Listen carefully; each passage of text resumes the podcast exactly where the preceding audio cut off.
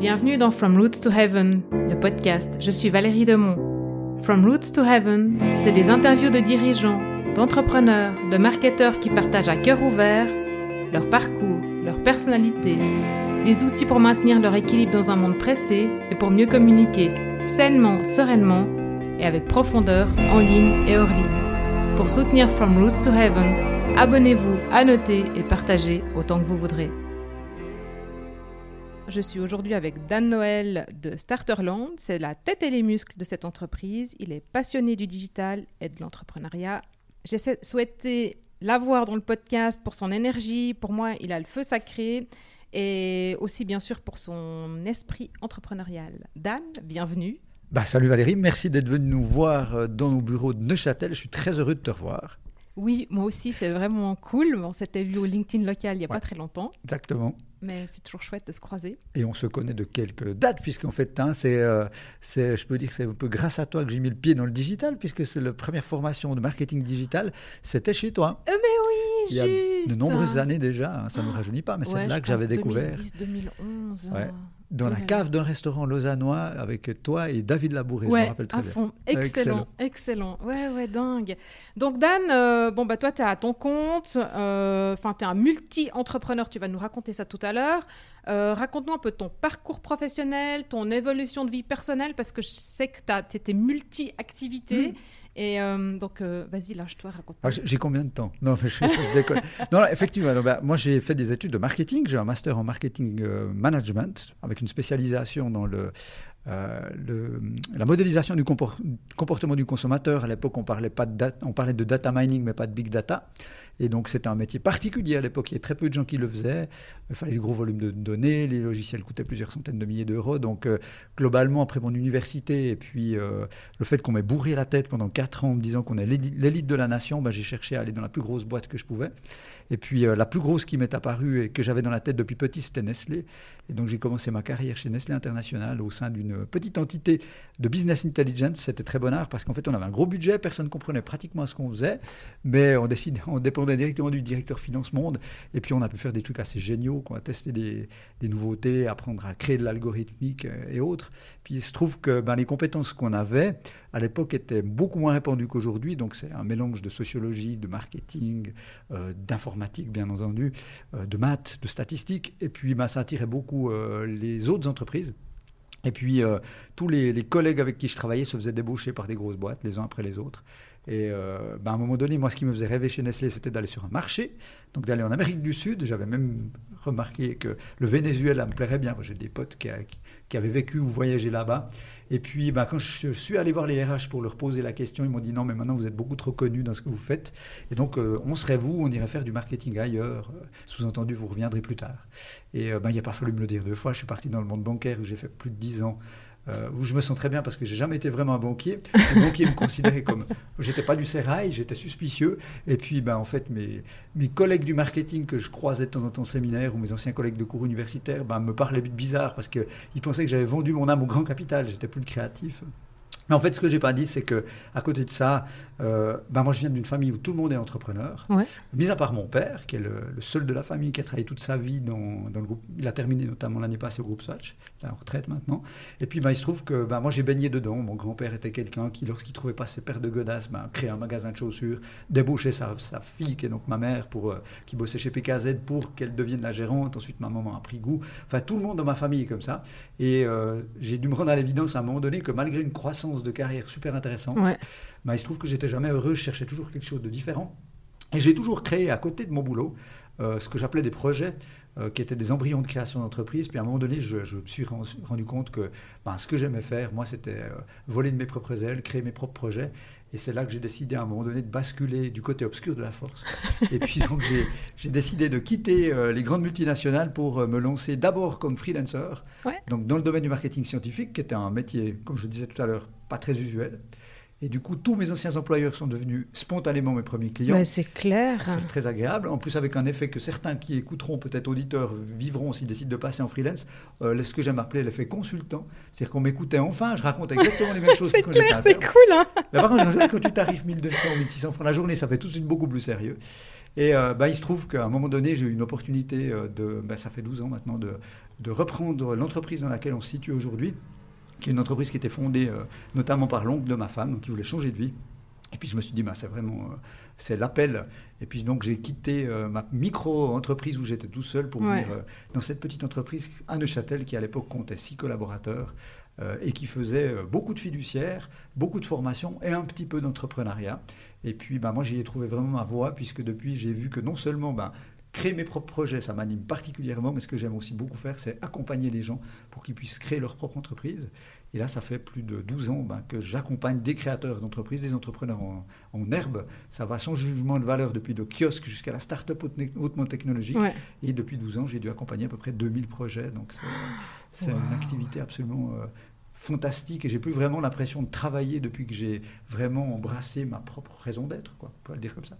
Ouais, c'est ça l'entrepreneuriat, non? C'est plus avoir l'impression de travailler. Ouais, alors ouais, bah, il bah, faut être honnête, hein, je, je le dis assez souvent dans plusieurs vidéos, mais il y a quand même des moments, sérieusement, c'est un peu le roller coaster, on passe de ouais, tantôt sur le toit du monde, des fois au quatrième sous-sol, et puis ça peut se faire à quelques minutes près, selon ce qui se passe, mais euh, finalement, quand tu es animé de quelque chose et que tu découvres pourquoi tu le fais, tu donnes du sens, bah, moi, effectivement, comme tu viens de le dire, j'ai plus forcément l'impression de travailler, mais d'être plutôt dans une sorte de, ouais, de de, jeu perpétuel dans lequel j'apprends euh, tous les jours, même quand on prend des claques, c'est complètement différent. Puis je trouve qu'il n'y a rien de plus, euh, comment est-ce qu'on pourrait dire, euh, ouais, enrichissant que quand tu peux accompagner quelqu'un, lui donner des pistes, l'aider, puis qu'il puisse inventer son propre futur, puis que tu as pu contribuer d'une certaine manière. Ben, c'est vrai que c'est quelque chose de particulièrement intéressant et passionnant. Et puis c'est beau, quoi. Enfin, ça te fait du bien, ça lui fait du bien à lui, quoi. exactement. Et puis de voir ces, ces, idées qui se transforment en projets concrets, ben, je trouve que c'est quelque chose de fantastique.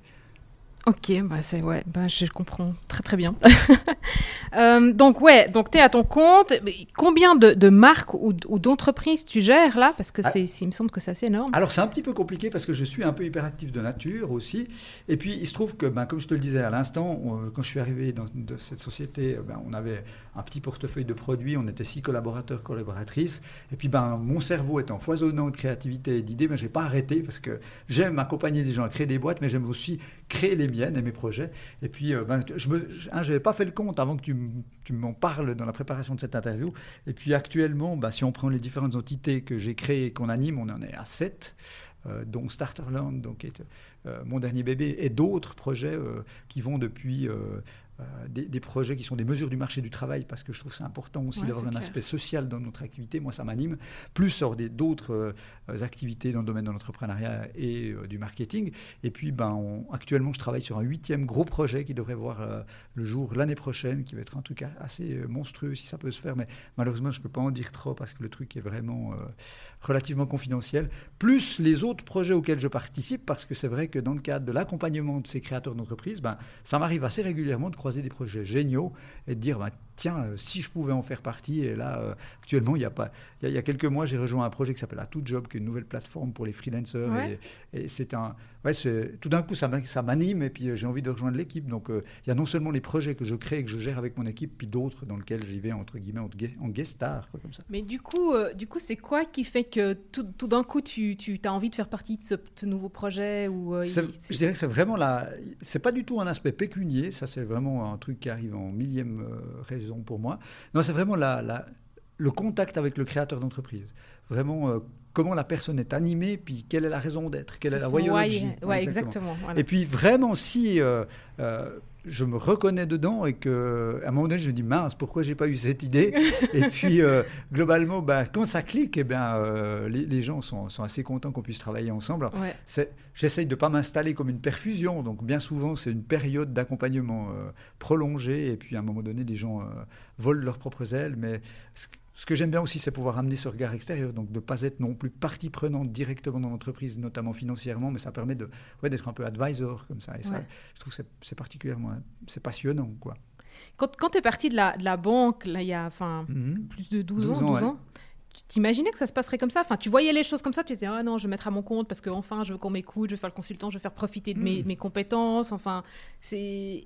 Où tu avais cette vision, euh, je vais être entrepreneur. Alors, J'y suis, euh, ah, c'était un peu une bascule comme ça, à l'opportunité, c'est un peu comme on dit le coup de pied au cul qui arrive au bon moment. Euh, bien que, comme je te disais, j'avais donc le premier projet que j'avais créé, je peux le dire, parce qu'il y a de l'eau qui a passé sous les ponts, parce que j'irais en tôle quand même, si j'étais, s'il n'y avait pas prescription. Mais le premier projet entrepreneurial donc j'ai lancé, j'avais 12 ans en fait, j'ai toujours été très à l'aise avec l'informatique, puis je craquais des, des jeux vidéo, quoi. Je n'ai jamais arrêté. Donc quelque part, le fait, j'ai toujours eu ça en tête, mais c'était pas aussi affirmé.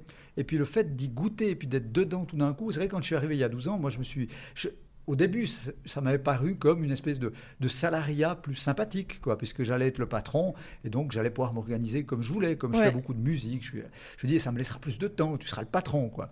Et puis, euh, ben, euh, après quelques semaines, hein, je me suis rendu compte que j'étais vraiment dans ma zone de, de flow comme ça. C'est pas une zone de confort, au contraire, c'est vraiment là où je, ouais, j'avais plus l'impression de travailler et que tout d'un coup, même mes activités créatives d'à côté euh, me paraissaient moins sexy notamment le DJ ou producteur de ah, musique, parce que je m'éclate tellement dans ce que je fais. Et puis, ben, par contre, c'est vrai que depuis, euh, ben, j'en parlais avec mes parents il n'y a pas très longtemps, mais depuis tout petit, j'ai toujours eu euh, des visions comme ça, en disant un jour j'aurai plusieurs entreprises, et puis, euh, ouais, j'aurais une, j'avais des ambitions quand même qui étaient très fortes, quoi. Alors j'en suis encore loin, parce que évidemment, ben, c'est souvent le chemin qui est beaucoup plus intéressant que l'objectif. On est d'accord. Mais ouais, je crois que assez rapidement, je me suis rendu compte que je voulais faire quelque chose de différent de cette entreprise que j'ai eu l'occasion d'intégrer. Et puis de venir. Parce que quand tu arrives dans une entreprise qui existe déjà, il y a le passif par rapport à la petite boîte où j'étais tout seul euh, auto-entrepreneur. Mais tout d'un coup, tu arrives, il y a des collaborateurs, il y a un historique, il y a un passif, il y a des produits. Et puis, ben, j'ai dû me rendre compte, moi qui suis quelqu'un d'hyper euh, actif, rapide, comme ça, je déteste quand ça traîne, j'ai dû me rendre compte qu'il fallait mettre de l'eau dans son vin et que ça prend souvent beaucoup plus longtemps de réorienter comme ça. Et, et là, ben, ça fait, ça fait 12 ans maintenant. Et ça commence vraiment à ressembler à ce que je voulais faire. Et donc, euh, il y, a eu bah, plusieurs tours de manivelle. Hein. Quand je suis arrivé, on était quatre associés, enfin, avec toutes les problématiques que ça peut, ça peut représenter. Et ça, moi, je ne connaissais pas du tout. Hein. Je suis arrivé euh, en disant, je rêve de faire ça, je suis animé de cette fibre entrepreneuriale. Ça, j'avais aucune idée de ce que ça pourrait représenter au niveau organisationnel, gouvernance. Ça, c'est des trucs qui me passent au-dessus. On, on, va créer des projets, puis on va avancer. et ben, j'ai dû me rendre compte que oui, on peut faire ça, mais à côté, il y a toute une partie euh, qui fait partie du, du rôle du chef d'entreprise et que, que j'ai dû apprendre. Et euh, maintenant, avec le temps, tout s'est mis en place et euh, ouais, l'outil maintenant est vraiment correspond à mes ambitions, quoi. Et on peut aller de l'avant. Waouh, mais, mais Bon, je te, je te, pose plein de commandes, ah, puis je fais des petits apartés par rapport à ce que j'ai prévu, parce que du coup, ça me vient. Mais comment tu fais euh, au quotidien, enfin, tu vois, quand ça va pas comme tu as envie et que tu arrives à tenir 12 ans pour que ça ressemble à ce que tu veux, quoi, tu vois, parce que moi, ça me paraît, enfin, c'est impossible pour moi. Alors, clairement, il y, a des moments qui sont pas toujours faciles, comme on disait tout à l'heure. Il y a des fois où on est un peu au quatrième sous-sol. Euh, mais c'est vrai que, quelque part, moi, je suis persuadé du bien fondé de ce que je fais. C'est-à-dire que euh, c'est pas le fait de devenir riche, tout ça. Enfin, c'est une question subsidiaire. Hein. On dit souvent, aide un million de personnes, tu seras millionnaire. Quoi.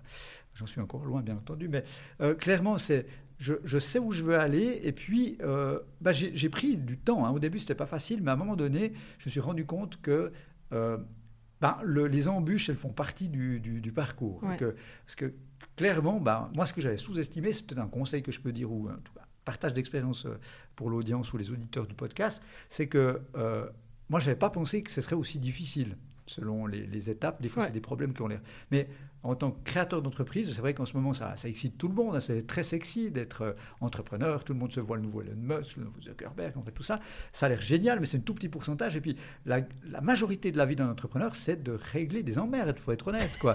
c'est euh, clair. Ah, quelques, moi, il y a eu un moment de bascule hein, où je me suis rendu compte que euh, plutôt que de se bouffer avec ces emmerdes, c'était plutôt d'accepter que ça fait partie du jeu et que c'est un peu. Moi, j'aime bien, euh, j'aime bien aussi les jeux vidéo, comme j'en parlais tout à l'heure. Et ah, les vieux jeux de plateforme qu'on avait, ben, pour passer d'un niveau à l'autre, tu devais battre, tu dois battre. Il y a un, y a un boss quoi. en fin de niveau.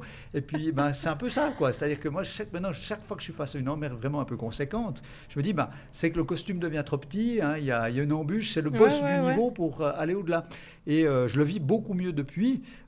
et puis, ben, je crois que je suis je suis convaincu d'où je veux aller, euh, et puis ben, j'essaie d'y mettre un maximum d'énergie, puis je trouve que les embûches, elles font partie du chemin. Si c'était facile, ça se saurait.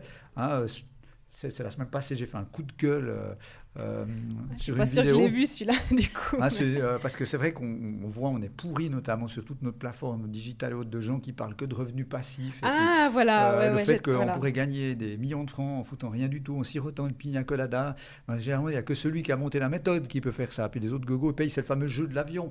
Et, je trouve quand même qu'il faut être honnête, parce que ça me fait un peu souci quand même, parce que j'en vois, hein, moi j'ai J'aurais jamais pensé, avec euh, notamment la période de la crise qu'on a vécue, euh, que le nombre de candidats à l'entrepreneuriat resterait aussi élevé dans l'accompagnement que je fais, dans les cours qu'on donne et autres.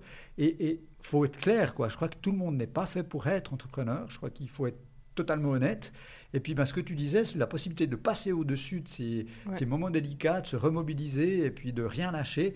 Et puis, euh, ouais, de, se dire, ben, il y a même des gens qui, qui essaient de torpiller. Ou, ben, ouais, c'est clair. C'est quand tu commences à avoir un impact, ben, je crois clairement que ça fait partie du profil, quoi, hein, cette résilience. Même si c'est pas facile tous les jours. Non, d'accord. Mais du coup, ça m'amène à, bah, ça, ça, tombe très bien, ça s'enchaîne super bien. C'est quoi ta vision donc de l'entrepreneuriat ou, ou si tu veux plutôt dire comment, euh, comment tu distingues quelqu'un qui est fait pour être entrepreneur? Mhm. Enfin, je sais pas si ça se mixe un peu. Ouais, ça se mixe un peu. Je dirais que ce qui, ce qui est hyper important à la base, c'est deux aspects. Il y a vouloir donner du sens à ce qu'on fait et puis une envie de liberté. Je crois clairement que ça, c'est si on n'a pas les deux, c'est mal parti. Puis dessus, il faut rajouter des couches. Alors il y a notamment euh, la couche de la capacité à prendre des risques. Euh, il y a surtout, au-delà de tout ça, la couche peut-être la plus importante qu'elle socle, c'est vraiment cette volonté viscérale de vouloir délivrer de la valeur à quelqu'un. Alors, on peut parler de clients, on peut parler d'audience, c'est complètement égal, mais je crois qu'on fait ça parce que on a envie d'apporter quelque chose au monde sans être dans les austérismes bibliques. C'est-à-dire en quoi je peux faire quelque chose pour essayer de rendre ce monde un peu meilleur que si j'avais pas entrepris. Quoi.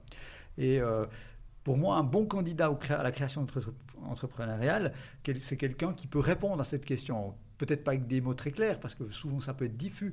Mais quand je rencontre quelqu'un la première fois, c'est vrai que euh, que ça s'agisse avant une formation ou avant un, accompagnement, coaching ou autre, c'est toujours la première question, c'est pourquoi vous voulez le faire, qu'est-ce que vous voulez faire?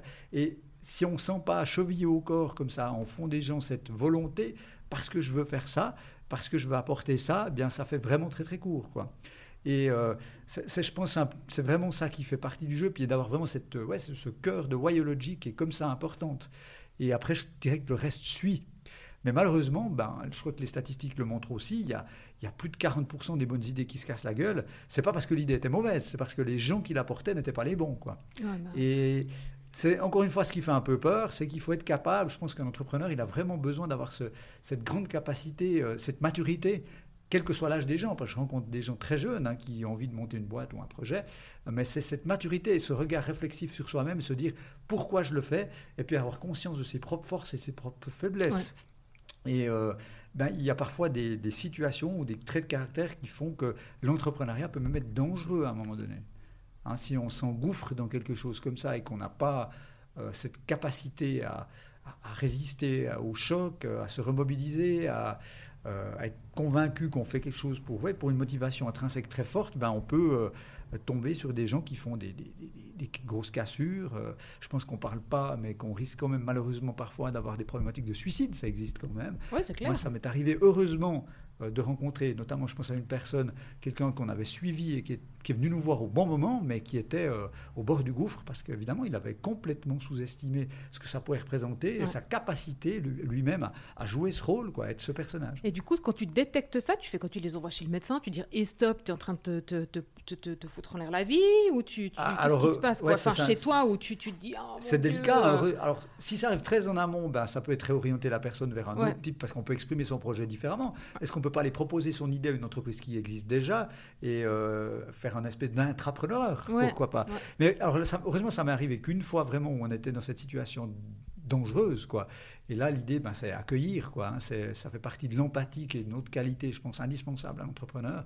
Et puis, ben, voir dans quelle mesure on peut l'aider, quoi. Le tourner vers des, des gens qui sont des professionnels, parce que euh, là, là ça, ça, ça, faisait très peur, quoi. Et euh, avec cet engouement, hein, cette espèce de hype comme ça, cette starification des entrepreneurs, euh, ben, ça fait un peu souci parce qu'on peut tomber euh, dans une génération actuellement. J'ai un, frère qui est très jeune, mon père s'est marié avec une très jeune femme, mon frère est en deuxième année d'apprentissage, et c'est vrai quand on discute avec lui, il dit ah, Moi j'ai envie de monter ma boîte, je vais faire un truc, je vais changer le monde.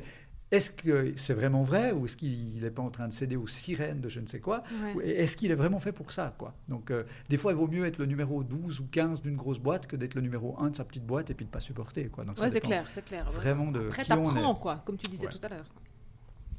Euh, du coup, euh, dans, dans, les entreprises où tu gères du monde, en fait, comment ta, ta vision en fait de comment se doit se dérouler l'entrepreneuriat, comment tu arrives à le transmettre euh, ou à donner ton énergie? Comment ça, ça, se passe en fait à l'interne, on va dire Ah, ah ouais, ça c'est une bonne question. Il faudrait leur demander plutôt à eux. Mais c'est vrai que je suis... Ah, on est passé de, de 6 quand je suis arrivé. Là, on vient de signer le 18e contrat. Donc, et hein. ça continue sans, sans, parler des stagiaires. Donc ça fait une grosse machine à gérer pour quelqu'un qui était solo entrepreneur. Je J'ai jamais imaginé avoir du personnel. Mais c'est vrai que bah, je pense que j'ai une certaine manière d'être. Chacun a son, ses travers, ses talents, enfin, ça va souvent de pair. Je suis quelqu'un de hautement énergétique, très communicatif. Et puis, ben, je suis habité de cette passion. Donc, j'essaie de la communauté, la communauté, la, tu vois, je m'emballe, de, de, de, la communiquer au quotidien. Donc, euh, euh, chez nous, il y a, je dirais qu'à part le moment où les gens viennent nous demander des vacances ou des augmentations de salaire, on ne sent pas du tout la hiérarchie. Donc on est tous dans le même bateau. Et puis c'est là où je disais que ça m'a pris aussi 12 ans, c'est qu'à un moment donné, bah, il y a un mouvement naturel, un turnover aussi naturel dans une entreprise. Et on a aussi grandi. Donc j'ai été amené à engager du personnel. Et je pense que la première clé, bah, c'est de mettre les bonnes personnes dans le bus. Quoi. Hein, après le bus, qu'importe où il va. Mais s'il y a une question de sélection, on s'est trompé. Je ne suis pas non plus hein, euh, infaillible. Mais clairement, bah, moi, je, quand, je, vais chercher une nouvelle ressource, je suis particulièrement attentif à ce que les gens aient cet esprit entrepreneurial. Et euh, on a déjà eu des gens qui nous ont donc quittés depuis que je suis là. Et ce qui est très marrant, c'est que la plupart des gens qui nous ont quittés ne nous ont pas quittés pour aller dans une autre entreprise, mais pour monter la leur. Et euh, très souvent, ça devient des freelances avec qui on travaille. Notre dernier apprenti qui a fini au mois d'août l'année dernière, en dernière année d'apprentissage, il a monté son CrossFit en parallèle du boulot. Et on l'aidait à piloter son projet et directement quand il a fini son apprentissage, mais il a monté avec son frangin un CrossFit qui marche bien du côté du Verdon. Donc euh, on, est, on est dans cet état d'esprit. Donc quelque part, je pense qu'il y a j'essaye de, au jour le jour, moi, de véhiculer les valeurs qui sont les miennes et comment je pense qu'on peut accompagner ces, les gens et pourquoi on est là, pourquoi cette boîte euh, est là et pourquoi elle se développe. Et puis d'un autre côté, ben, je suis particulièrement attentif à la culture de notre entreprise. Donc je suis assez protecteur par rapport à la culture, à qui je fais rentrer dans le bus. Et puis après, ben, j'essaye au maximum ben, de, d'insuffler, euh, moi et ben, les collègues aussi le font. Donc on, est, euh, on est une équipe assez jeune, quoique mon associé a 73 ans, mais je, jeune, c'est dans une question d'état d'esprit. Et on, a ce côté très intrapreneur. Donc euh, la plupart des gens qui sont chez nous euh, font aujourd'hui quelque chose de complètement différent que pour la raison pour laquelle ils ont été engagés. Quoi. Ils créent leur propre job, ils viennent avec une idée. Enfin, on, est en croissance comme ça permanente, permanence, permanente selon, selon les, idées, les envies intrapreneuriales des gens et qui, du coup, qui utilisent leur, leur, talent vraiment, quoi, leur qualité personnelle. Euh, c'est valorisant aussi. C'est exactement ça, c'est qu'on est comme une une bande de 18 intrapreneurs. Quoi. Après, bon, voilà, il y a des gens qui se sentent mieux dans une structure salariale, mais euh, ils présentent tous et toutes des qualités d'entrepreneurs. Ok. Ok, bon. Et euh, donc moi, je te, je te, vois beaucoup, on, on, est, on, est, assez loin, enfin on est assez loin, euh, Neuchâtel, Lausanne, c'est pas si loin que ça, 45 hein, minutes, mais on se voit pas tous les jours, donc moi je te suis sur la toile. Ouh là là. et, et, donc, donc tu communiques, enfin j'ai ta chaîne YouTube, il y a le blog Starterland. Oui. Euh, tu as ton compte Insta, euh, Facebook, Facebook, un groupe Facebook, un groupe LinkedIn. Euh, là, tu as fait des, des, des, des, pendants du LinkedIn local dont les stars, c'est les starter, starter Meet, oui. Starter Meet, c'est un, c'est des apéritifs entre entrepreneurs où le but c'est de se rencontrer et d'avoir un maximum d'énergie et de repartir en brisant la solitude de l'entrepreneur. On a commencé à Neuchâtel, on a dit demain pour Lausanne, Genève, Nice et Québec. Donc tu vois que ça s'arrête c'est beau. Donc, effectivement, je suis, un peu, je suis un peu hyperactif du digital et ça a commencé il y a très très longtemps avec les premiers ordinateurs où les jeux étaient sur cassette audio encore. Oh mon dieu, ouais, j'ai même pas connu, tu vois, je crois. Mais, euh, mais, du coup, comment tu fais pour insérer ce digital? Parce que ben, tu, tu, crées tes vidéos, tu as plein de photos. Enfin, je veux dire, quand on regarde ton compte Insta, enfin, je veux dire, il est juste parfait euh, visuellement et super attractif et tout. Donc, comment, quel temps ça te prend de faire tout ça? Tu as des ressources à l'interne ou tu, tu, le fais entre 1h du matin et 2h euh? Alors, alors je ne suis pas forcément révélateur de l'être humain moyen en termes de, euh, de charge de travail. Alors ça, c'est, ça, ça, peut paraître un immense avantage ou alors un immense inconvénient, ça dépend des jours, mais j'ai un, un, mode de fonctionnement du cerveau qui est particulier. Donc ça, ça me permet d'avoir un gros volume de travail et de vivre bien avec. Euh, alors par contre, c'est vrai que euh, si je suis honnête, je passe entre 3 et 4 heures par jour à faire ça, donc cette partie digitale. Alors je dirais qu'elle est imbriquée. Hein, c'est ce qui la rend possible, c'est qu'elle n'est pas dissociée de ma vie d'entrepreneur de tous les jours. C'est que ce que je vis au jour le jour vient nourrir euh, mon contenu digital. Euh, la plupart des posts que je fais sur LinkedIn me sont inspirés directement par euh, une rencontre avec quelqu'un, un moment vécu. Donc c'est une sorte de documentation de ce que je fais. les vidéos, ben, j'aime bien le faire le soir ou le week-end. comme je te disais tout à l'heure, ça m'anime tellement que j'ai pas forcément l'impression de travailler. Donc, euh, tu as, l'idée, euh, c'est dimanche 14h, euh, tu rentres de montagne, on discutera de montagne mhm. peut-être tout à l'heure, tu rentres et là, paf, tu as, une idée, tu tournes ta vidéo. C'est très souvent, alors notamment pour les vidéos, c'est très marrant, ça peut arriver, c'est très souvent quand je fais du sport, je peux aller courir 25 minutes, 30 minutes, je pense à une idée ou une thématique, probablement par rapport à des rencontres que j'ai eues ou des, ah, une thématique que j'ai eu traiter dans la journée ou dans la semaine. Et puis, c'est bon, quoi. J'ai plus qu'à allumer la caméra. Puis je, après, euh, c'est vrai que j'ai l'avantage d'être à l'aise à l'écrit, euh, en vidéo et euh, dans tout ce qui est photo créatif, quoi. Parce que j'ai toujours, j'ai toujours eu les deux côtés depuis petit. J'ai à la fois le côté quantitatif et le côté créatif qui fonctionnent bien. Donc euh, c'est un immense avantage. Ça me fait gagner beaucoup de temps. Par contre, c'est vrai quand même que j'ai beaucoup de euh, c'est un gros investissement personnel, hein, mais je le, je le, fais sans contrainte. C'est-à-dire pour moi, c'est pas, c'est pas vécu comme une corvée ou un mal nécessaire, c'est parce que j'aime faire ça. Quoi. J'ai, pratiquement arrêté mon activité de DJ depuis pratiquement une année de producteur de musique électronique pour faire ça. Je m'éclate autant à faire une vidéo, à faire des photos ou à écrire un texte que j'avais à produire de la musique. Donc moi, c'est un loisir et un job en même temps. Donc tu sais que ça va faire du bien à la personne qui va le voir. Quoi. Par contre, c'est clair qu'à un moment donné, ben, je suis quand même arrivé à un moment, il y a la croissance de la boîte, plus comme je suis un peu comme ça, euh, un peu hyperactif de la créativité, ben, j'ai vécu il y a quelques temps, on aura peut-être l'occasion d'en reparler tout à l'heure, mais un, moment de frustration intense en me disant, mince, euh, on n'a quand même que 24 heures dans la journée, euh, malgré mon rythme, je dois quand même dormir aussi, et puis ben, j'avais l'impression de passer à côté de plein de trucs et ça me frustrait énormément. Puis j'avais plein d'autres types de contenus que je veux produire parce que je pense que ça peut euh, servir ma mission qui est d'accompagner les gens pour qu'ils inventent leur propre futur. Et c'est vrai que là, clairement, bah, j'ai pris un certain nombre de décisions. Et il y a quelques, quelques mois déjà, on a, on a engagé une ressource interne qui est une ressource interne créative, donc euh, design, euh, photographique et autres, qui était à la base censé m'accompagner et m'aider à produire le contenu, mais euh, croissance aidant, bien, on a obtenu un certain nombre de mandats où cette personne a dû se dédier au mandat. Et, pour l'instant, elle a moins de temps pour euh, m'accompagner dans la production de contenu, mais normalement, on en parlera peut-être tout à l'heure, euh, tout devrait prendre un rythme encore un peu différent à partir de la rentrée d'août. Ouais, ouais, on va, on va, on va y venir, quoi. du coup, tu sais, enfin, pour moi, c'est hyper important l'authenticité, la communication avec le cœur et tout. Mhm. Euh, et, comment toi, en fait, dans tes contenus digitaux, tu, tu, tu, vois cette authenticité de le toi-même et tout. Enfin, moi, je te vois, tu es en train de me parler là, c'est la même personne que je vois en ligne. Mais comment, comment toi, tu fais, en fait, pour, pour traduire? Est-ce que tu dois te, mettre un, masque, te mettre en condition Ou, enfin, je veux dire, tu parles comme ça, viens. Ou alors, effectivement, alors, c'est tout le contraire du masque et de la préparation. Euh, tout au début, hein, si je prends le cas de la vidéo, qui, a été probablement une des, étapes les plus difficiles, parce que euh, il faut franchir le cap de la crainte de l'image, on n'aime pas notre voix, enfin, on trouve qu'on a une sale gueule. Enfin. Puis après, à un moment donné, euh, on passe par là-dessus parce qu'on se dit, bah, finalement, le message est plus important, puis tant pis si ça ne plaît pas. Mais au début, j'étais effectivement, comme tout le monde, je pense, à me dire, ah tiens, je vais scripter, je vais préparer, et puis c'était horrible, quoi. C'est-à-dire que la plupart n'ont pas été postés, puis quand je vois les premières, je me dis, bon, quelle horreur, et puis ben, j'avais aucun plaisir à le faire. Je, je devais demander à mon je fais ça à la maison, donc je vais demander à ma femme de quitter la maison. Euh, il fallait que, enfin, c'était affreux, quoi. Et puis, il y a un moment donné, je me suis dit, mais merde, hein, comment on peut pas faire comme ça, comme ça. Euh, j'adore euh, communiquer avec les gens, je donne des cours tous les jours. Ah, les gens qui viennent nous auditer pour les normes de qualité du code m'ont déjà dit mais arrête de dire des gros mots, calme-toi, tu parles trop vite. Enfin, je suis et, et, merde, si j'y allais comme ça. Et puis c'est vrai que depuis que j'ai franchi cette étape, je me suis dit ben L'authenticité, pour moi, c'est je me prépare rien du tout. C'est-à-dire j'ai juste la thématique, qu'il s'agisse d'écrire un, article ou de faire un podcast comme le fait aujourd'hui, ou de tourner une vidéo. Euh, ben, finalement, je c'est ce qui vient sur l'instant et je, je vis, c'est simplement de, dire ce que je vis en moi, comme tu parlais du cœur ou autre, c'est l'énergie que j'ai en moi, c'est ce que j'ai envie de dire sur la thématique. Et puis, ben, ce qui est intéressant, c'est que ben, des fois ça plaît, des fois ça plaît pas, puis ça ouvre un débat aussi.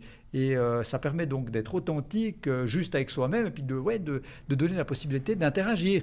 Et je me suis rendu compte que depuis que je suis devenu beaucoup plus authentique, ben, il y a beaucoup plus d'échanges aussi sur mes contenus, donc il y a énormément de commentaires. Et puis ben, ça fait aussi naître des fois des commentaires négatifs ou des horreurs, ben, ma foi, tant pis. Et puis ben, il y en a certains où j'échange, et puis il y en a d'autres qui méritent même pas d'échanger, mais ça fait partie du truc, on peut pas plaire à tout le monde. Mais je crois que le mieux, c'est de se dire, allez, je m'autorise d'essayer d'être moi-même, ce qui n'est pas toujours facile.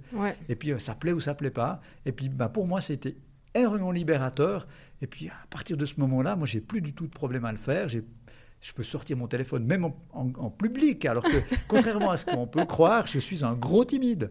Euh, mais je me soigne.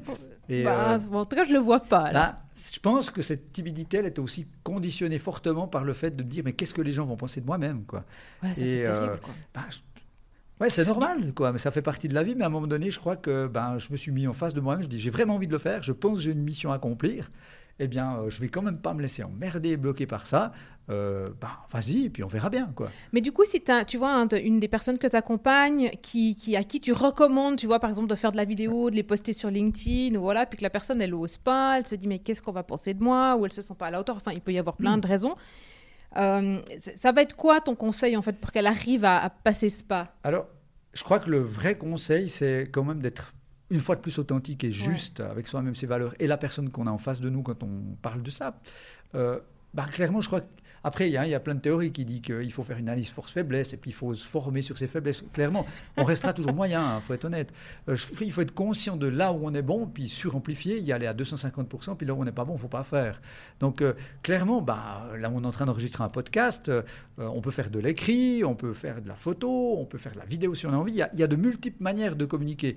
Et je crois que ce serait vraiment une grave erreur de se dire, tiens, faites de la vidéo parce que c'est ce qui marche, faut faire de la vidéo live parce que c'est ce que l'algorithme aime. Si la personne elle n'aime pas ça, puis que c'est horrible, et puis que euh, ça lui ça l'empêche de dormir, elle sera de façon pas bonne et elle arrêtera rapidement de le faire. Donc le bon conseil, c'est de se tourner vers un mode d'expression qui est, le nôtre, quoi, clairement. Et si quelqu'un veut pas apparaître parce qu'il n'est pas bien avec ça, ça lui appartient, mais qu'il a un vrai message à faire passer, euh, il peut même le faire au travers d'une présentation PowerPoint, avec euh, une animation, avec des citations, c'est égal, mais vraiment, il faut se concentrer sur ce qu'on aime faire. Et là, on se sent à l'aise. Alors, certes, il faut quand même savoir se mettre un petit pied, au cul, comme j'ai dit avant.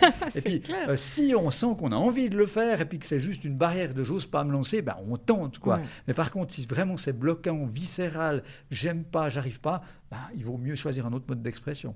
Et quelqu'un qui, qui, qui, serait potentiellement à l'aise dans de la vidéo ou de l'audio, enfin peu importe, tu est-ce que tu lui conseillerais de scripter, tu vois, parce qu'on discutait, tu discutais, tu disais avant, ben, j'ai préparé mes scripts. Moi, j'ai aussi préparé mes scripts. C'est impossible, je ne m'y hmm. tiens jamais. Donc, euh, enfin, voilà, même là maintenant, j'arrive n'arrive pas. Euh, tu, lui dirais quoi? Vas-y spontanément, tu as ton idée, parle, ou euh, ouais, quand même, fais-toi un petit Tu sais, c'est assez délicat parce que moi, je connais des, des, des, producteurs de vidéos YouTube qui scriptent tout et qui sont très bons. Hein. Et puis il y en a plein qui ne scriptent pas, qui sont bons ou mauvais, enfin c'est égal. Je ne crois pas que ce soit... Après, chacun a sa méthode. Par contre, ben, ce que je remarque pour moi personnellement, c'est difficile de dire pour, quelque chose d'autre, mais c'est ce qu'il faut choisir, c'est une thématique qui nous anime, qui nous fait plaisir. Il faut choisir, euh, même si c'est une toute petite niche, parce que finalement, encore une fois, on revient à, à Wyology, il faut vraiment le faire avec une véritable intention, parce qu'on a quelque chose en soi. Si on a envie de parler de quelque chose qui nous anime vraiment, euh, Généralement, il suffit de presser le bouton pour que les gens soient intarissables. Hein. On a tous fait l'expérience d'être autour d'une table, un souper, puis quelqu'un commence à nous parler. si on prend le, hypothétique de euh, François Pignon dans le dîner de bah, si tu lui parles de château en allumette, tu l'arrêtes plus. Quoi. Euh, par contre, si tu lui demandes de parler de fiscalité, ça va être autre chose. Par contre, si tu, tu demandes à un, gars qui travaille donc, euh, à, l'autorité de taxation ou à l'AFC, de la TVA, il sera peut-être intarissable parce que lui, c'est ce qui l'excite. Et je crois que si on est dans cette zone de flow, si on est dans quelque chose qui nous passionne, finalement, le scripting, alors il peut être nécessaire au début parce que ça peut être une espèce de ouais, de fil conducteur, fil d'Ariane, un peu bouée de sauvetage au cas où. Mais si on est vraiment dans cette zone là où on a vraiment envie de parler, qu'on vit ça, et que c'est plus vraiment un boulot, mais qu'on le fait pour les bonnes raisons, finalement, euh, le script devient superflu parce qu'on pourrait simplement nous tendre le micro comme on vient de le faire là, euh, presser rec, sur la, vidéo. On peut de toute façon couper et puis on y va.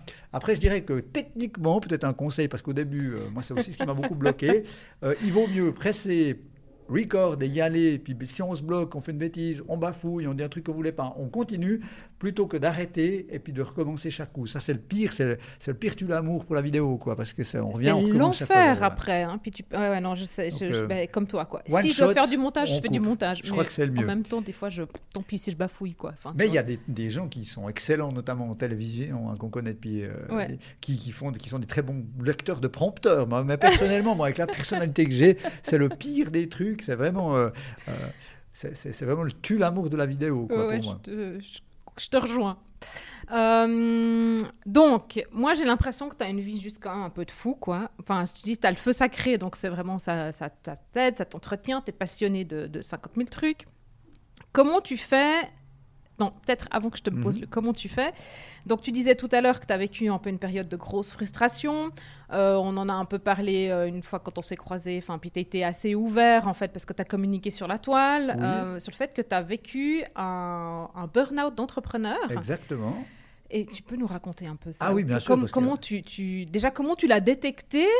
Et euh, tu en, as fait quoi? Enfin, euh, ça a été quoi la réflexion pour euh, Alors, ouais, je, trouve que c'est super que tu me poses la question parce qu'il y a plein de gens qui n'osent pas aborder le sujet parce qu'on dit effectivement un entrepreneur doit être une espèce de Superman qui, au contraire, moi je pense que c'est totalement le contraire. Et ben, si mon expérience, une fois de plus, hein, en rapport avec ma voyologie d'inspiration des autres, peut servir, bah, tant mieux. Ben, il se trouve que c'était il y, a quelques semaines ou quelques mois maintenant, hein, ça le temps passe vite.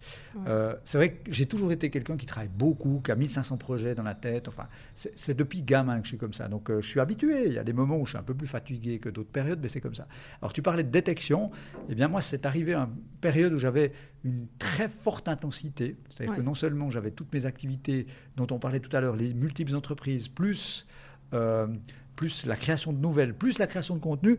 Et puis j'ai eu plusieurs grosses conférences à donner, notamment en soirée, euh, quelques gros projets à ficeler. Enfin, j'ai eu trois semaines où j'ai dormi quelques heures par, nuit. Euh, je me nourrissais pas bien à midi, enfin 15 cafés par jour, tout ce qu'il ne faut pas faire. Mais ça m'est déjà arrivé de le faire sur des périodes courtes. Mais ça a duré un peu plus longtemps, trois quand, semaines. Quand tu dis euh, pas dormir assez la nuit, enfin voilà, parce que comme tu, une fois tu m'as dit, ouais, j'ai la chance de pas devoir dormir beaucoup, ça veut dire quoi Mais, là, j'étais à, euh à 3 heures, 4 ah heures, ah par nuit. C'était vraiment débile parce que je travaillais du chapeau toute la nuit, catastrophe. Puis il se trouve que ben il y a eu le paroxysme, j'ai tenu comme une brute euh, à l'excitation parce que je suis comme ça.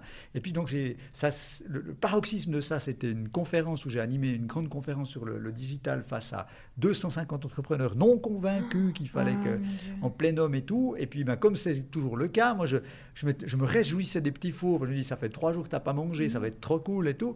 Et puis, au moment où j'ai fini le discours, ben, ou mon talk, ben, j'ai dit aux gens, est-ce que quelqu'un a des questions? Évidemment, comme d'habitude, personne n'en avait. Et puis, sur le chemin qui me séparait de la scène jusqu'au petit four, au buffet, ben, ça m'a pris deux heures et demie parce que là, toutes les questions venaient de manière individuelle. Mais c'est terrible. Hein. Classique. Et donc, euh, ça m'a un peu fini. Donc, euh, j'ai fini à minuit et demi, euh, épuisé, rentré à la maison, pas Et puis le lendemain, bah, j'ai commencé à me sentir pas trop bien. fatigué, mais euh, ouais, un peu mal. Hein. Je sentais clairement que c'était presque de la narcolepsie. Quoi. Si je m'arrêtais deux minutes, je me dis, tu vas tomber de sommeil. Enfin, bref. Et puis, mais il y a eu l'épisode euh, ultime, deux jours plus tard. Je pense qu'il y avait une espèce de contre-coup. Et puis, euh, on avait l'anniversaire de mon beau-père, c'est peut-être aussi le côté émotionnel. Puis, je me suis levé le matin. J'ai toujours été soumis à des migraines depuis petit aussi. Mais là, une migraine pas possible. Et puis, euh, ce qui m'a tout de suite alerté, c'est que j'avais la moitié du visage qui était donc euh, paralysé. Et puis, j'avais une, une, grande une, douleur dans, dans, le bras gauche. Donc, euh, on a pensé, ma femme et moi-même, à toute autre chose que le burn-out. Oui, ouais, ouais, ouais c'est clair. Ouais, ouais, c'est ce que je te AVC, que sais-je. Et c'était vraiment. Et comme d'habitude, j'ai pas voulu me démonter. Donc, j'ai dit non, non, c'est l'anniversaire de beau-papa, on va quand même pas le laisser comme ça. On a, donc, on est rendu au restaurant comme ça, avec la promesse à ma femme que si elle est quoi que ce soit qu'elle n'allait pas, en fidèle à l'hôpital. Et puis là, c'est le beau-père et mon beau-frère qui m'ont dit, t'as vu, je, bafouillais, quoi. C'était, j'étais euh, comme euh, cotonneux, je n'entendais plus rien du tout. Et ils m'ont forcé quasiment à aller à l'hôpital. Et puis à l'hôpital, comme d'hab, j'ai voulu minimiser en disant, ouais, mais c'est rien, je suis fatigué, enfin, je travaille beaucoup, euh, mais c'est pas grave, j'ai l'habitude. Et puis ma femme, qui, a vraiment eu peur cette fois-ci, a dit, non, non, mais il a d'autres symptômes, hein, visage. Et là, je, je me suis dit, ouh, ça va pas, parce qu'en quelques secondes, je me suis trouvé euh, dans une chaise roulante, quelques minutes plus tard, avec des gens là du SMUR, couchés sur une planche là où il fait froid, des électrodes partout. En essayant une fois de plus, on dit ah, ça rien du tout, ça va aller. là, on m'a dit maintenant, votre rôle, c'est de vous taire et vous vous calmer. Et euh, on m'a fait donc plein de tests parce qu'il subodorait vraiment euh, l'AVC, c'était le premier signe. Et euh, là, j'ai eu très très peur. Et il se trouve que quelques heures plus tard, lorsque tous les, les, les examens ont été terminés, ils m'ont dit je rappellerai de la doctoresse, non, on a une bonne nouvelle, donc c'est pas un AVC. mais mais j'ai une mauvaise nouvelle pour vous. Vous êtes, vous avez vu votre état, quoi. La tension, c'était une catastrophe. Vous n'avez pas dormi depuis combien de temps euh, Vous avez, vous, J'étais vraiment dans un état pas possible. Et euh, bah, clairement, la, la, doctoresse en chef là, des urgences m'a dit maintenant, c'est vite vu, vous n'avez pas le choix, je vous arrête un mois. Quoi. Ce qui me paraissait pour moi, c'est inconcevable. c'est ça. Enfin, moi, je me vois pas être arrêté en tant qu'entrepreneur. Arrêté un mois, mais Et c'était le dimanche et le lundi matin, je repartais au combat pour une semaine d'enfer. Puis elle m'a dit, clairement, si vous continuez comme ça, la prochaine fois, ce sera peut-être beaucoup plus grave et peut-être que vous n'aurez pas le choix de vous arrêter parce que vous ne serez plus parmi nous. Ah j'ai quand même eu très peur. Et du coup, j'ai pu m'arranger pour avoir une petite période. J'ai fait deux semaines beaucoup plus calmes, une semaine et demie vraiment où là, j'ai complètement euh, déconnecté, plus de bureau. Alors là, chapeau une fois de plus à mon équipe qui a réussi à, rebondir à une vitesse incroyable. Euh, par contre, ben, moi, c'était particulier parce que dès le lundi, hein, de cette pause forcée, j'ai dormi 14 euh, heures par jour. Euh, et le, pendant la, première semaine et demie, je n'arrivais plus à parler. Mais ils t'ont médicamenté ou Alors oui, c'était l'idée, c'était de me balancer des médicaments. Ah alors moi, je déteste ça, donc je me suis dit, pas possible, il faut faire autrement. Donc j'ai refusé les médocs, comme à mon habitude.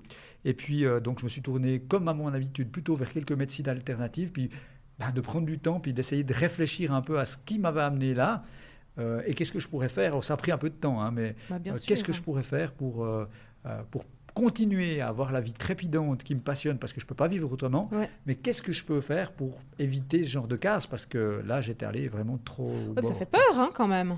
Voilà, j'avoue que pour la première fois, j'ai eu vraiment peur. Parce que des petits coups de mou, j'en ai déjà eu comme tout le monde, quoi. Ou même des sévères. Hein. Quand je faisais DJ et entrepreneur, des fois, c'était pas facile de rentrer après un week-end de mix en Allemagne, after et tout, puis de reprendre le lundi avec un cours de, de droit, par exemple, c'était pas toujours facile.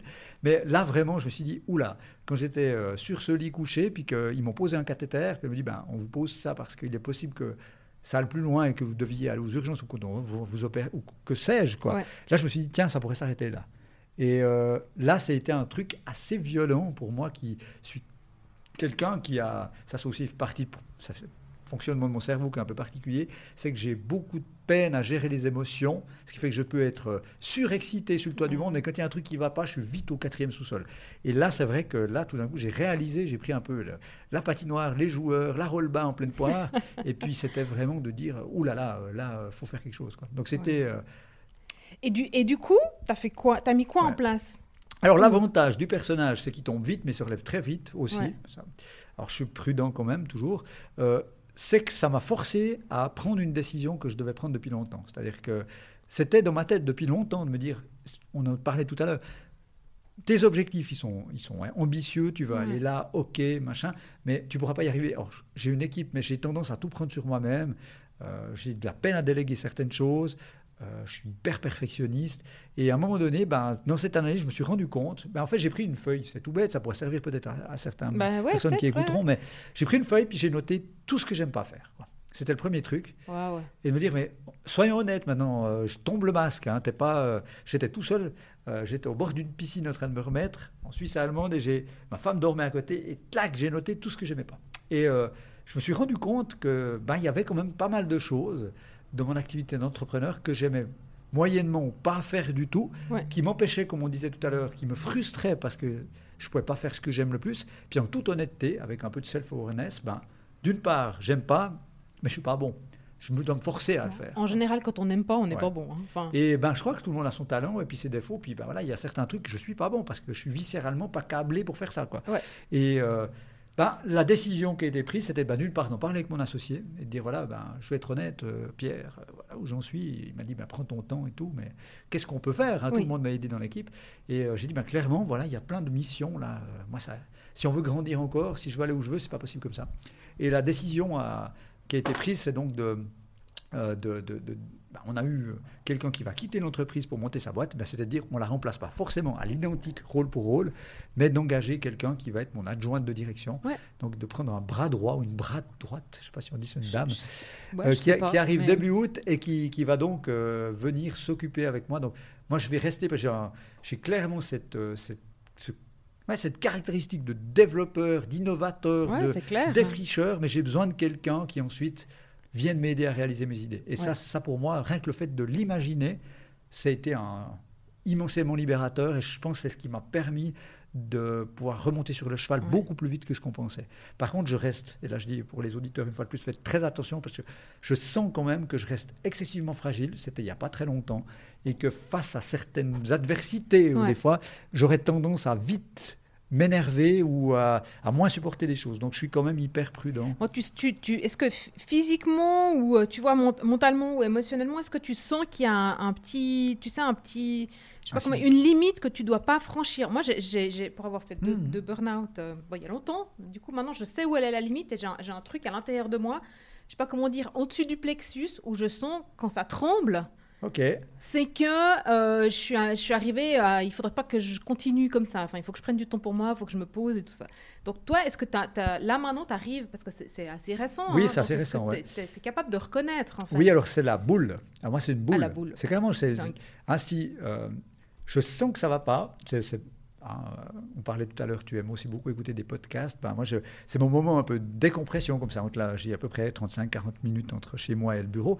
C'est vrai que je prends ma voiture, j'écoute des podcasts. Si le matin, je me lève et que je sens cette boule pendant que je suis en train de faire mon petit truc, je dis, là, il y a un truc qui va pas depuis que ça m'est arrivé, hein, donc j'ai eu une espèce de reprise, puis d'un coup, tu sais, juste après un truc comme ça, on se sent un peu le roi du monde. Parce que après, j'ai senti que c'était un peu tendu. Puis ces derniers temps, ben, sur quelques aspects, tout d'un coup, j'ai ressenti encore de nouveau ça. Et euh, j'ai senti le besoin, par exemple, de prendre un après-midi, tu vois, puis d'aller faire autre chose, d'aller me balader en nature, faire des photos, ce que j'aime bien. Ce qui m'a permis de. Puis surtout de, de réfléchir, de pourquoi ça revient, quoi. Qu'est-ce qui. Et euh, il y, a encore, y a encore des trucs à régler, c'est normal. Quoi, mais, non, mais c'est clair, ça fait partie de euh, l'apprentissage du coup aussi. Quoi. ouais, mais je reste l'hyperactif que je suis, mais je vais quand même faire attention parce que j'aimerais durer longtemps. Quoi, hein, ouais, c'est ça. Ouais, puis là, là toi, tu, tu, tu, cours depuis 12 ans un marathon, enfin, on pourrait dire un ultra trail. Mmh. Et, euh, et, ouais, c'est important de se ménager, quoi. Enfin, ouais. Sachant que c'est pas facile. non, parce que le problème, c'est le moteur de la passion. On en parlait tout à l'heure. Euh, moi, je, hein, quand je suis dans ce que je fais, euh, j'arrive pas à être sur le frein à main, quoi. Je suis à 250% ou, ou j'y suis pas. Et euh, c'est là où je dois faire un petit peu attention. Raison pour laquelle je pense juste le fait de pouvoir. Alors, c'est un luxe hein, de pouvoir se dire est-ce que je peux me permettre d'avoir quelqu'un qui fait ce que j'aime pas? Ou est-ce qu'il faut que je sous-traite ce que j'aime pas? Mais euh, ça peut être des décisions. Après, il faut être en face des trucs. Ça ça se fait pas sans contrainte. Hein. Il, y a, il, y a des il y a un moment donné, ben, voilà, pour pouvoir faire ça, ben, je dois renoncer à certaines choses de mon côté, mais ma foi, c'est comme ça. Des solutions, il y a. Quoi. Par contre, il faut être capable, une fois de plus, de sortir de cette fameuse zone de confort et de se dire OK, ben, pour aspirer à quelque chose de différent, ben, c'est comme quand tu es adolescent puis que tu grandis, ben, ça fait un peu mal aux articulations. Quoi. Ouais, ouais, hein, le costume devient trop petit. Ben, c'est un peu ça. Cool. Merci beaucoup pour ton partage. Euh, Avec plaisir. Toute authenticité. Euh, dis, euh, est-ce que toi, tu as une routine d'entrepreneur ou une routine matinale? Enfin, tu vois, c'est la mode maintenant. Oui, Miracle Morning. entre autres. Entre autres. Alors, j'ai eu très très longtemps une routine que j'ai dû que j'ai abandonnée suite à mon problème de santé dont on vient de parler. C'est que j'avais un truc que je trouvais génial, c'est que je me alors, je n'ai pas changé, mais je me, levais tous les matins à 4h30. Ça, c'est le rythme du bonhomme. mais euh, jusqu'à il n'y a pas très longtemps, donc jusqu'à ce, ce problème-là, j'avais un rituel c'est que je me levais à 4h30, 5 minutes j'étais debout, la paire de baskets, puis j'allais courir 10 km. Ouais. 3-4 fois par semaine, souvent. Euh, alors, ça, c'était assez génial parce que tu crois des, des renards, des trucs, tu es tout seul, tu vois, les gens dorment. Enfin, c'est un truc génial, mais je me suis rendu compte quand même que. Ouais, vu la vie trépidante que j'ai, c'était un peu la goutte d'eau qui fait déborder le vase. Quoi. Alors je me lève toujours à 4h30, mais je me accorde un espèce de moment. J'ai un nouveau rituel, c'est-à-dire qu'à la place d'aller courir 4 km, 10 km, c'est égal, euh, ben, je me prends un moment pour moi. Donc euh, euh, souvent, ça se fait comme sous une forme de pseudo-méditation, on pourrait dire comme ça. et puis ben, je prends un peu le temps. Ce, rituel, c'était de. Parce qu'avant, c'était au pas de charge. Hein. J'allais courir, je prenais la douche, je disais au revoir madame, paf, je fous quelqu'un au boulot. Aujourd'hui, j'ai un peu ce côté où je me lève, je réfléchis un peu, ça m'arrive des fois d'écouter des trucs de méditation pendant 3 à 5 minutes. Puis après, je prends un peu de temps, quoi. Ça, euh, je prends de plus en plus le temps de déjeuner avec ma femme, enfin, ce genre de trucs. Euh, mais alors, mon rituel, c'est euh, c'est des heures, des heures d'arrivée au bureau qui sont un peu les mêmes ou trucs. Euh, sinon, euh, au niveau pour tenir le rythme, parce qu'on me pose souvent la question, je dirais que dans le rituel, mais c'est pas forcément codifié tous les jours, mais j'essaie de garder du temps pour faire un peu de sport, donc de course euh, régulièrement. J'aime beaucoup aller m'aérer en montagne et puis je fais excessivement attention à ce que je mange durant la semaine. Le week-end, c'est un peu n'importe quoi, mais la semaine. Donc du coup, tu fais attention à ce que tu manges, légumes. la, semaine, la semaine, je mange quasiment jamais de viande. Euh, et puis j'essaye de, de, de, faire attention, donc euh, notamment à garbage in, garbage out, hein, comme on dit. Donc euh, on, a commencé il y a quelques années déjà à être très picky au niveau des aliments qu'on consomme. Donc on essaie de prendre que des choses d'agriculture biologique. Locale. ouais, on essaie de. Ouais, je suis, on est d'une part sensible à ça parce qu'on on vient, on n'est pas très loin de la terre, on est plutôt des ruraux aussi, donc il y a un côté euh, éco-responsable aussi. Puis d'autre côté, c'est vrai que moi, j'ai constaté que depuis que j'ai changé de manière de m'alimenter, ben, l'énergie n'est pas du tout la même. c'est clair. Hein, Et bizarrement, dans la période où j'ai eu cette, euh, ce pétage de plomb, on peut le dire comme ça, c'était aussi une période où je mangeais moins bien, moins régulièrement, et où j'ai plus aussi mangé de temps en temps de la cochonnerie parce que j'avais pas le temps. Donc euh, je pense que ça a un effet direct. C'est un peu l'idée. Alors, j'ai un rituel un peu comme ça, diffus, quoi. Mais par contre, dans le rituel annuel, par contre, ça, j'y déroge jamais et ça, ça m'a changé la vie. C'est euh, mois de janvier, un mois en dehors du bureau. Donc c'est quelque chose de particulier. C'est pas des vacances. C'est euh, alors ski maintenant puisque ah, je peux ah, bah plus depuis le problème de cheville. Mais euh, donc c'est ski et euh, je délocalise. Je pars vivre au Valais un mois chaque mois de, de janvier depuis six ans maintenant. Et c'est activité de plein air, montagne, je me ressource. C'est comme si j'avais, j'avais habité dans une autre ville là-bas. J'ai une énergie particulière. Et puis, ben, l'après-midi, je travaille beaucoup sur les projets. Et puis, par contre, j'ai aussi un rituel. L'été, là, c'est un vrai mois de vacances. Ça commence dans quelques jours pour moi, donc je me réjouis déjà. Et là, ce sera le, nord de la Norvège jusqu'à euh, jusqu'en haut du Cap Nord à faire des photos, road trip, donc euh, cabane de pêcheurs. Et ça, je crois que ça fait partie de mon, c'est mon, ma routine annuelle. Et le, la nature, qu'est-ce que, qu'est-ce que tu penses que ça t'apporte dans ton, ton, ton ta, on va dire, le fait de pouvoir t'équilibrer? Ouais. Oui, c'est, c'est, ça. Alors je pense que c'est une question, je me sens super bien en nature dès qu'il y a un peu d'altitude notamment. Je pense que ça, c'est bizarre, mais euh, j'ai besoin de, de, me ressourcer notamment en montagne ou dans des zones où la nature est forte. C'est une question de vibratoire, je pense, d'énergie ou autre. Et puis d'autre côté, c'est souvent des moments où je suis, euh, même quand on va marcher, même des fois des grandes distances, notamment avec Caroline, ma femme, c'est vrai qu'on parle assez peu pendant ces moments-là. On est un peu en introspection, mais on est ensemble. Hein, mais, euh, je suis un peu dans ma tête. Puis, bah, comme je suis euh, méga hyperactif du digital, comme tu le disais avant, bah, c'est le moment aussi où je m'autorise à pas pianoter toutes les deux secondes, à pas être. Parce que je suis un bouffeur comme ça d'informations. Je suis je, suis une éponge à connaissances, donc j'arrête jamais. Ben là, c'est notre type de connaissances. C'est prendre le temps d'écouter, euh, ouais, d'observer et puis euh, ouais, de, de, vivre simplement. Je crois que de vivre l'instant présent. Ouais, c'est ce que j'allais dire. Et je crois que c'est dans ces moments-là où j'arrive plus à le faire parce que sinon je fais 15 fois 15 choses à, la fois. Là, c'est moins le cas. Je suis plus dans l'instant et c'est pour moi c'est indispensable quoi. Et c'est le seul endroit ou le seul moment où je le fais. Waouh, c'est j'admire. Enfin, moi, j'aimerais avoir ça tous les jours.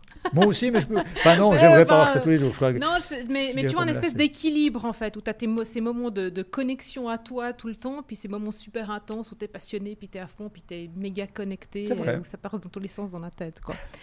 Et euh, donc moi j'ai deux questions en fait que j'aime bien poser dans ce dans ce podcast. C'est quelle était ta plus je l'ai pas mis, je l'ai pas mis dans tes questions, c'est pas grave. Euh, c'est quelle est ta plus belle prise de conscience ces dernières années ou dans ta vie d'entrepreneur?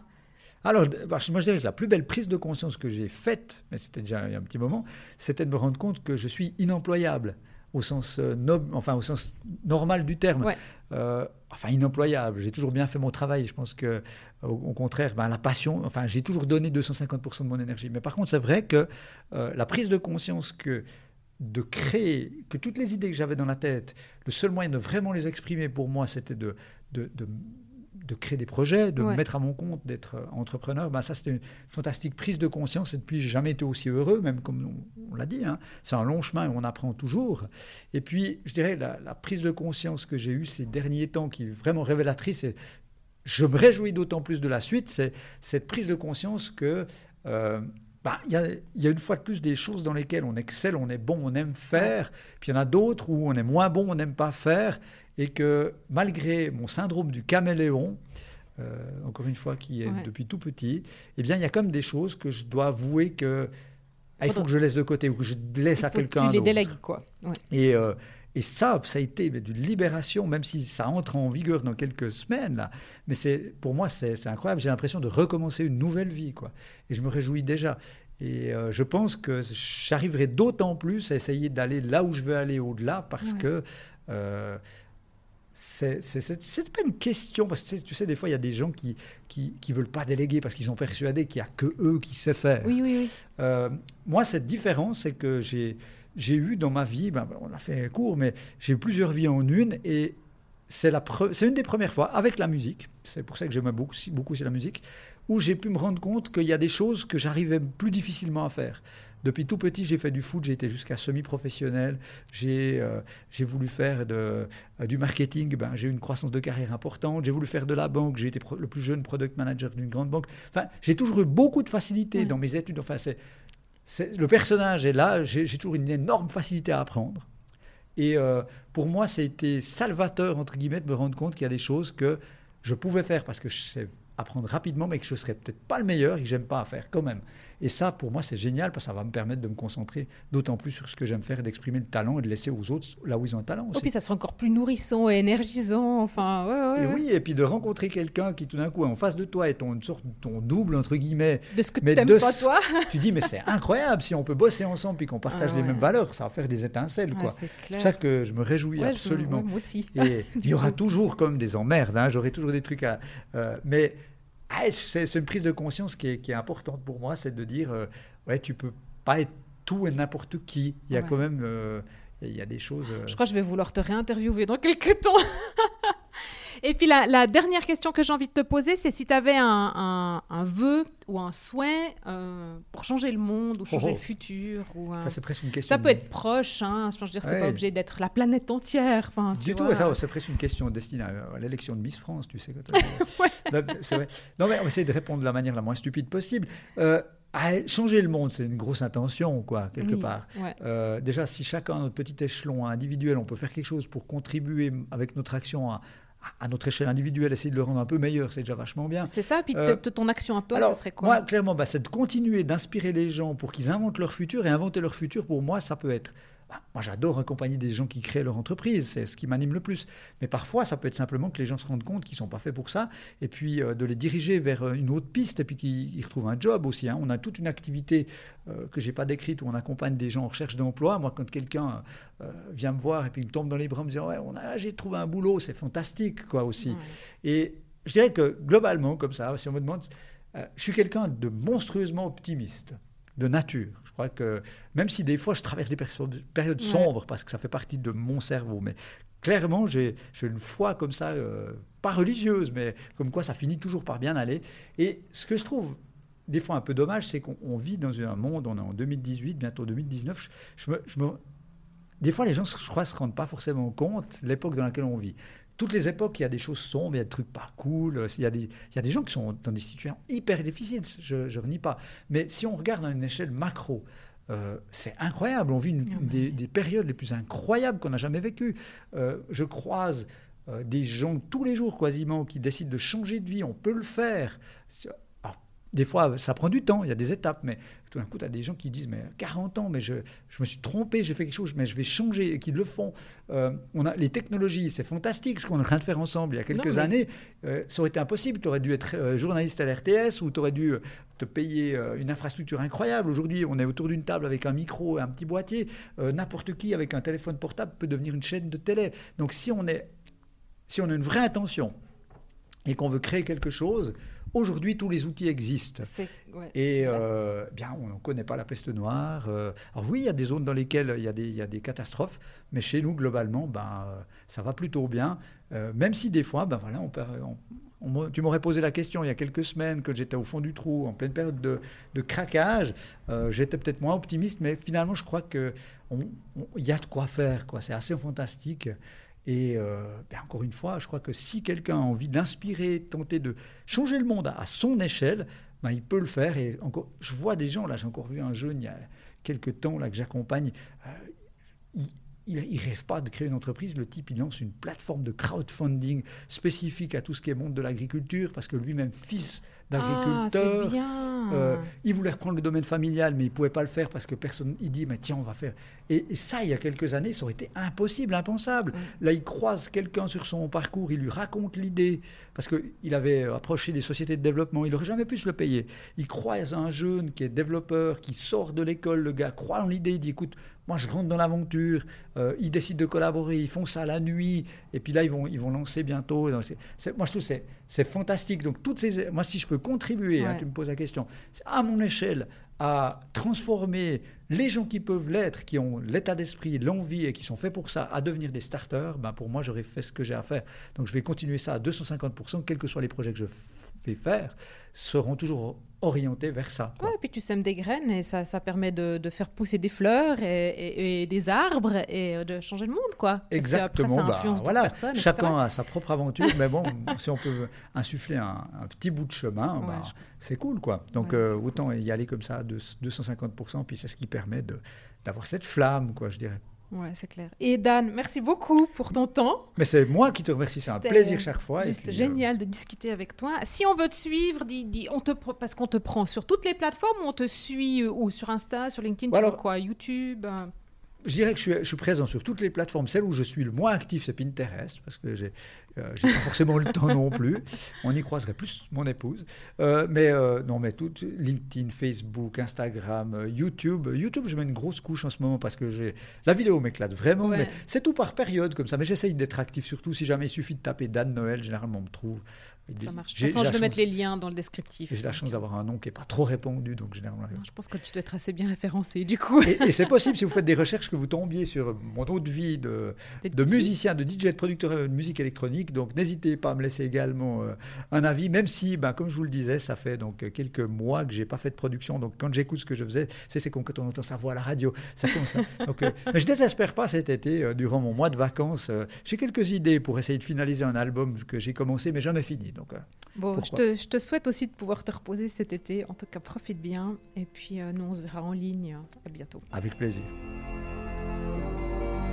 Merci d'avoir écouté From Roots to Heaven. Si vous avez aimé l'épisode, dites-le avec des étoiles sur iTunes. 5, ça serait génial. Et puis, partagez-le sans modération. Pour ne rien manquer, abonnez-vous à ma newsletter sur valeriedemont.ch slash newsletter. Vous me trouverez aussi sur LinkedIn, sur Insta et Facebook. Remontez-moi vos questions, vos remarques et aussi les invités que vous aimeriez entendre. À très vite dans From Roots to Heaven.